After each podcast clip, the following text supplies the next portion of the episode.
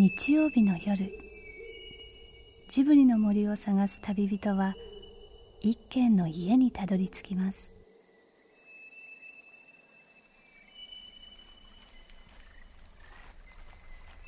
ジブリの森のラジオの川のほとり。そこに立つレンガの家はスタジオジブリ鈴木敏夫さんの隠れ家です。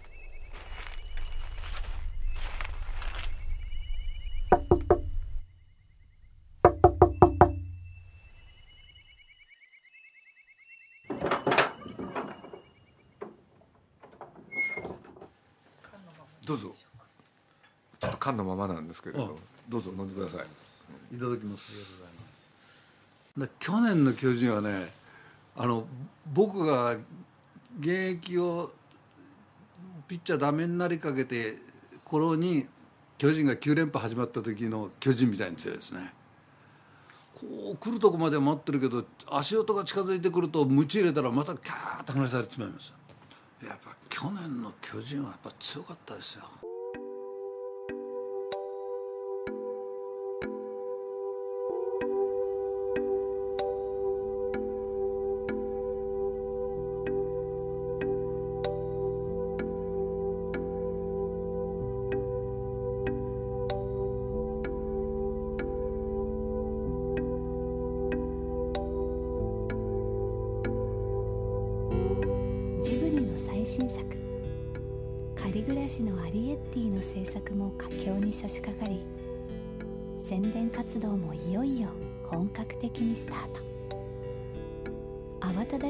増していく日々の中でこの夜は束の間の安息日になるはずでした。あれもしかしくだらん制度ですよね。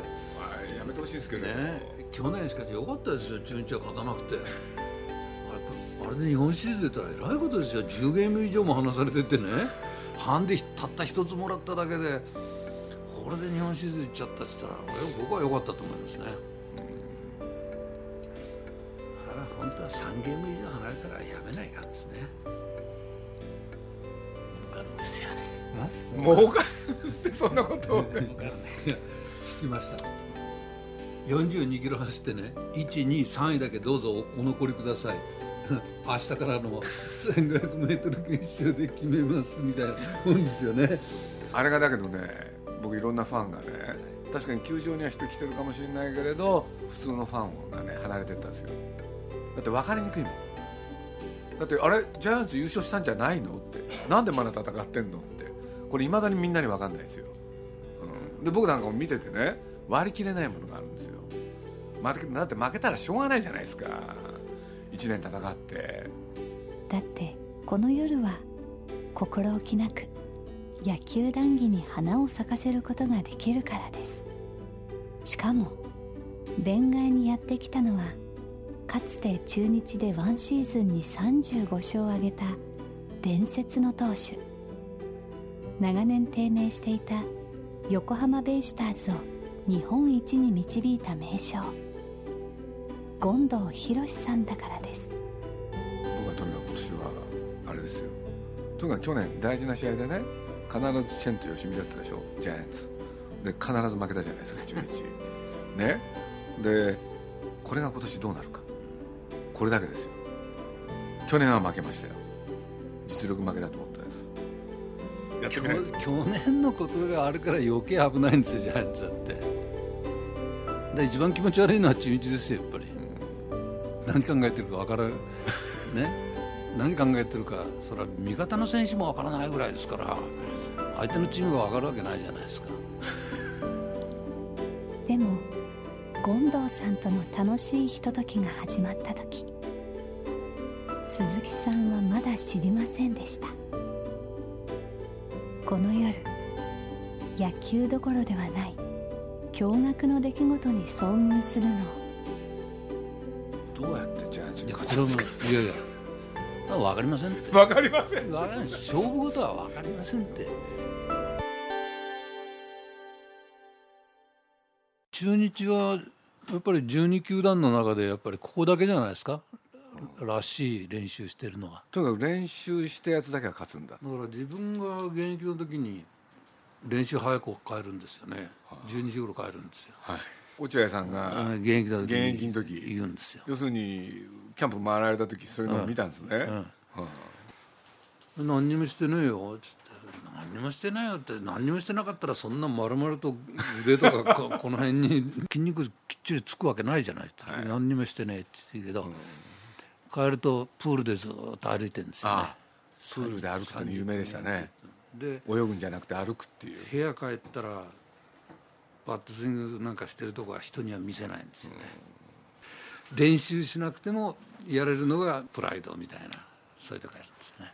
なるほだけどやっぱり中日はねいろんな形のピッチャーがいるんですよ。強いチームは個性がありますね。ど今年はなんかね中日スポーツを読んでましてね。なんかは派手じゃないんですよね。派手じゃないんだけれど何しろ次から次へと新人が出てきてる。やっぱこのチームはねピッチャーでもそうですけどよく出てきますね。何なんですか？あこれ分かんないですね。今年伊藤純喜っていうのはすごいんですかやっぱり？だけどいいのはね。はい。吉見がいい吉見がいいっつってすごく。あそうなんですか。やっぱり球は大して速くないんですけどね投げっぷりがいいんですよ。やっぱり球速くないけど行くぞっていう迫力がすごいあるもんですから速く感じて根は本当はコントロールピッチャーなんです。でコントロールピッチャーっていうのは大体こう丁寧になよっとして狙うじゃないですか。はいはいはだけど吉見っていうのはね投げっぷりがいいんですよ。ガーンといってなおかつコントロールがいい。だからどっかコーナー狙ってるとかそんな感じじゃないですよね。はないけどコーナー行くんですよ、うん。でその代わりスピードガンは140そこそこしか出ないんですよね、スピードそんなにある方じゃないですもんね。ないんですけどやっぱりあのバッターっていうのはボールは見てませんからね、うん。ボール見て打っとったんじゃもう間に合わないんですよ、だからモーション見てバッター合わせるわけですよ。なるほどなるほどだからそのモーションの投げっぷりと迫力があるもんですから来るなーっていう押されがあるんです。あの伊藤純喜っていうのは僕も新聞情報だけですけどね。練習の時全くダメですよね。だけど試合になると すごいっていう。こういうの聞くと嬉しいんですよね。どこでやればいいかってこと分かってる感じがして。いやそんな余裕があるとは思えませんけど、ね、あそうですか。思ってないんですけどね。だからねそって山本昌だってこのまま終わることはないでしょうからね、ちょっとおととしできすぎましたから、はい。ちょっと反動が来たんですけどね。ああ去年ちょっとだねけど体はまだ動いてますからね、そうなんですか。え44でしたっけ？えあの馬力はすごいですね。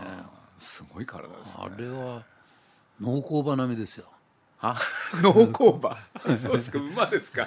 人間として見てないですね。本当もう他の馬じゃないですよ。もういくらへばっても働き続けるっていうそれぐらいの馬力ありますね。で何投げても大体同じですから。128キロのスライダー投げるのかシュート投げるのかでどっち投げても大したことないですから。じゃあピッチャーっていくらいても大変なんだなと思って。特にねあのそんなにたくさんいりませんけど、後ろに2人ぐらいしもう後ろの1人がしっかりしてるからね、もう後ろの1人しっかりしたピッチャー持っておけばね、どんなチームでも5割以上にいきます、終わりの方ですね。ね。だから佐々木の全盛期、それから江夏、それから角源氏、あの辺のバリバリの時のがチームに入ったらそれこそ横浜でも広島でも最下位のチームでも5割以上になりますね。後ろの方は岩瀬の前は大丈夫ですよ。岩瀬の前は大丈夫だけど岩瀬が不安なんですよ。去年ちょっ去年とからかけて。いやもう去年どころか一昨年ぐらいから。晴れる日曇る日があります、うん。ちょっと違うんですよねもう。だって前みたいにね、まあ、僕はファンの立場だけど見てて岩瀬が出てきたら安心じゃないですもん。やっぱり必ず打たれるでしょ。そしたらもうあかんかなっていうのがどっかに走るんですよ。だからそれでも抑えた時はねあよかったっていう感じなんですよ。だから9回裏はね毎もう去年なんか本当ねドキドキなんですよもう。出てでもあの落合って必ず出したじゃないですか。ね。ああいうところはね僕おやっぱり監督がすごいと思ったんですよね。どこまでもそうするっていう、使うでしょうね。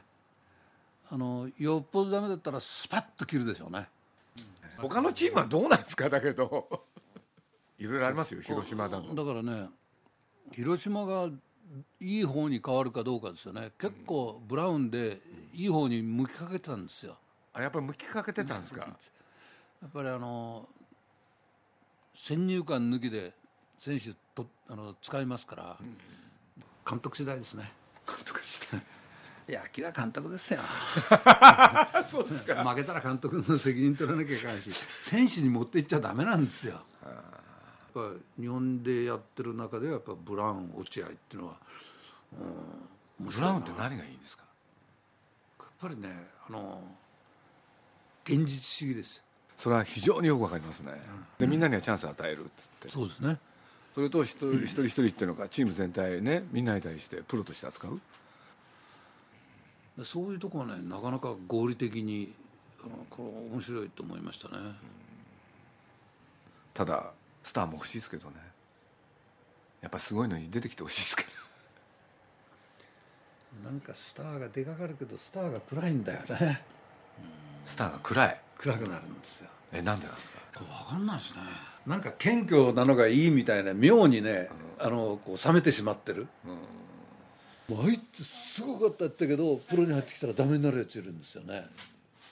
だから教えてダメになるやつがいるんですよ。教えられてダメになるやつが。でその時にこう右から左にシュッと聞いて分かったふりしていくやつじゃないと。だから俺郵政なんかどうしたのかなと思うんですよ。もうこんなだったですね評判が。最初いいって言われてで結局私は見に行かなかったんですけどね。あそうなんですかあの佐々木に行ってもダメ行かない方がいいってひどいっつって言われちゃったんですよ。で見に前の日に見に行ったらね今日は投げるらしいからってずーっと見てたら「いつ投げるの?」って「あそこに投げてんのが優勢です」何あれが?」っつって言ったっていうもん。これはひどい。だからもうファームらしいよっつったら本当にファーム行っちゃったですけどね。ねえ。そのまま一軍で出てくるのかと思ってたら。マスコミの扱い方もねいい加減なもんなんですよねだから今頃直しとったんじゃね。あれだけのピッチャーをなんで直さなきゃいかんと思うんですよ。自由にそのままね。そうなんですよ。あの工藤がアドバイスしたシャドーピッチング3000回やれってまず1日300回やれってあんなの言う人いるんですか？あれは自分に合った練習でしょ。うん。で優勢にやれって言って、はいやるってでおかしくなったんじゃないね？嘘っぽいっていうかまやかしっぽいんですよ。おからあのやってるらしいが。甲子園でねあの夏の甲子園で故障するっていうのがねああこのピッチャー体制してないなと思った。行く人はねヒノキ舞台で故障は専門ですよ。普通。こうなっていく人は。ね。見分ける行く人と行かない人なんかあるんですか？分かんないです。分かんない。いやこれが分かればねうーんとこんな楽なことはねあいやメジャーでかんメジャーの監督でももったいないぐらいですね。それは分からないですよ。本当に。今年有望な人ってのは誰ですか？これもう12球団どこの球団も問わず。近藤さんが注目してらっしゃる方は。僕は伊藤ですね。そうなんですか。ただもんじゃないですね。もうもっとそれスターが出てくりゃ違うのかもしれないですけどね。その野球がね本当に普通の人のなんていうんですか話題に上らない。これ一体どうしたらいいんですか？なんか野球からみんな離れてった、なんでこんなにね話題からねずれちゃったんですかね。裕福になってねやることが多くなったんですよ。で僕らの頃はもうそれこそあの三角ベースで野球やるぐらいしか野球と相撲ですよ。ね。と相撲と夏は川で泳ぐぐらいしかなかったのが今やっぱいろんなで野球もすると前ほどキャッチボールやる場所がなくなったじゃないですか。ね。今学校の校庭とか休みの日とか使わせないとか前はいつもガラガラ空いてたから学校の校庭に行って野球やったりとかできたんですけどね。それができなくなってきてる。私この間キャッチボールをしたらですね公園でわざわざ、えっと子持ちのお母さんが来てここでキャッチボールやめてくださいと。危ないでしょうって注意をされたんですけど。前はねあのやっちゃいかんとかっつったってみんなやっててさ、ね、ボールは庭に飛んでくるわっつったってまあそれぐらいは子供のやってることだからっていうけどもう最近親がそういうところにうるさくなってんだよないやまあそれもしょうがないじゃないかって言われたらそれなんだけれどなんかなんとかならないのかなって気持ちがねやっぱあるんですよね。あのそれこそファンの一人として言うんならあの応援もやめてほしいですよね。それは感じますね。やっぱりね僕ある時ねそれこそ名古屋ドームでね日本ハムとね中日のその日本シリーズの時見たわけですよ。で見たっていうのはダルビッシュですよ。そうするとすごいボールでしたよね。俺でねその後出てきた上あの上あの謙信もうひょろひょろ玉に見える？これ素人が見てたって分かるんですよ。であの応援のさなかね要するに音が聞こえるんですよボールの。これでキャッチャーが取った時の音。そうするとねあのはっと気が付くんですけどねお前らうるさいっていう感じなんですよ。本当に。これでそれは分かんないですよ。でも子供の頃見てた野球やっぱりあの音を聞いてたんじゃないかなってどっかに残ってるんですよ。だから。それはありがたいことですよ。あのプレイヤーからすればね、うん。はい。そういう見方をしていただけるっていうのは。そりゃそうですよ。もう本当にやってる方はたまんないですもん。うるさくて。特にドームの中なんて、もうガンガンガンガン言ってるだけで、そうですよね、あのそれこそねあの大宮県営球場、去年だか見に行ったんですよ。中日対西武。はい。よかったんですよ。でなんでか。余計な宣伝あのね応援がなかった俺でね相手チームが点入れた時にもねそのプレーが素晴らしかった時敵側の拍手が起きたんですよ。これは嬉しかったですよね。やっぱりそういうね民度が高いですね。そう。高かったんですよ。だから僕あれと思ってねこういうところでやってる野球の方がよっぽど面白いのかなと思って。だから天井が開いてるとね活気消えちゃうんですよ、僕東京ドームで一番嫌なのはねすごいね。行き詰まるシーンあるじゃないですか。平気でみんなトイレに立つんですよね。やめてほしいですよね。帰れって言いたいんですよ。本当に。僕はねこんなこと言ったらいろんな野球のファンから怒られちゃうかもしれないけれど目的が騒ぐことになってますよ。だって大事な時見てないんだもん。やっぱりそういう時見ろって言いたいですよ。言い過ぎなんですかね。やっぱりねだけどあの応援がねやっぱり日本の縮図ですよ。みんなやらされてね。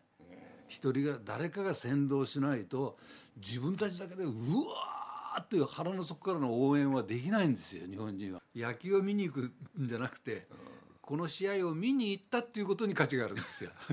ゲームを見に行くんじゃなくて。まあの妙なとこがシャイでね自分だけでね「よし行け!」っていうの言えないんですよ。あれに合わせないとできないんですよ。だけどなんでこんなことになっちゃったかなんですよ。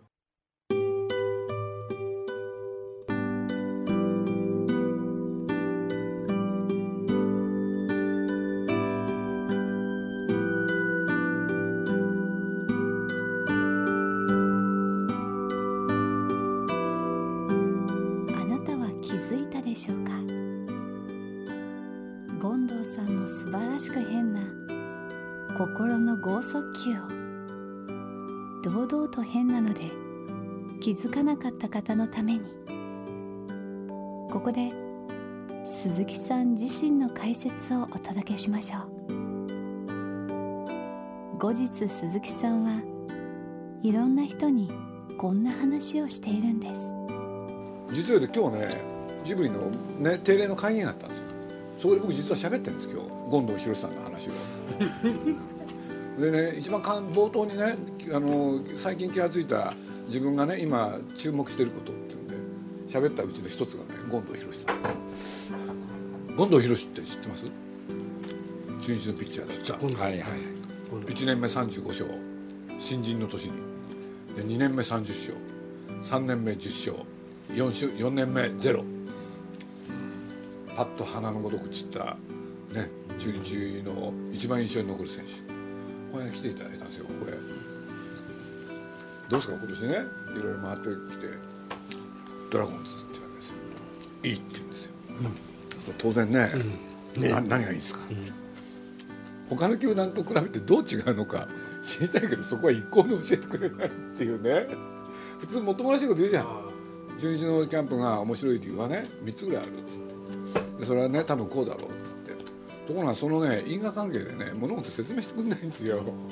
最初のうちはねどうしたらこの人ちゃんと説明してくれるのかなってやってたらついにずっと喋っても言わないんですよ、で僕なんか一番気になってる選手で中日の伊藤純喜っていうのがいてね今年出てくるね2年目のピッチャーなんだけど期待してるんですよ「伊藤どうすかね?」って言ったら最初無視なんですよね。で気になるじゃないですか。でもう一回ね「うん」っつってこの程度なんですよ。なんかあんま期待してないんだなと思ってね。これで延々ね他の話して。最後にもう一回聞いたんですよ。今年ねセ・リーグで一番期待できるピッチャー誰ですか?」っつって「選手は誰ですか?」って言ったら「伊藤だよ」って言うんですよもうね何なんだこの人はと思ってね。でやっぱり理由はなし。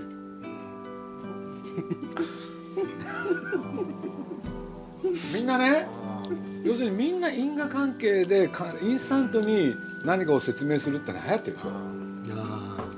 みんな言うでしょ。俺で人に聞かれるとなんでだって言うともっともらしいこと言うじゃない。だから最近ね本当いつから日本人はねこうやって因果関係でものを喋るようになったのかな。気になってるんですよね。でじもちろん自分もそうだしね。で多くの人はみんなそうでしょ。で会社にもそれ要求されますよね。これがいいと思います。なんでだって。それでさへりくつこいてね意味があるかってことどうしてあんなことが起こるのか。なぜそれが流行るのか。だから私はこれが好き。なんて。ブログやツイッターにはこの世界の分析や評論があふれています。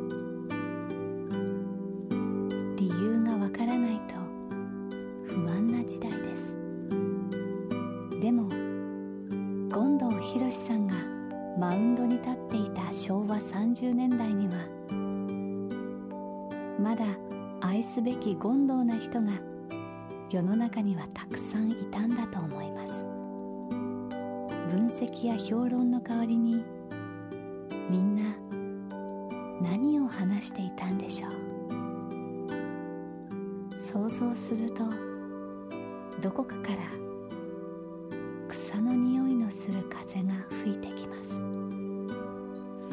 近藤さんの今年の優勝チームどこですか？巨人ですね。巨人ですか？もうしょうがないですよ。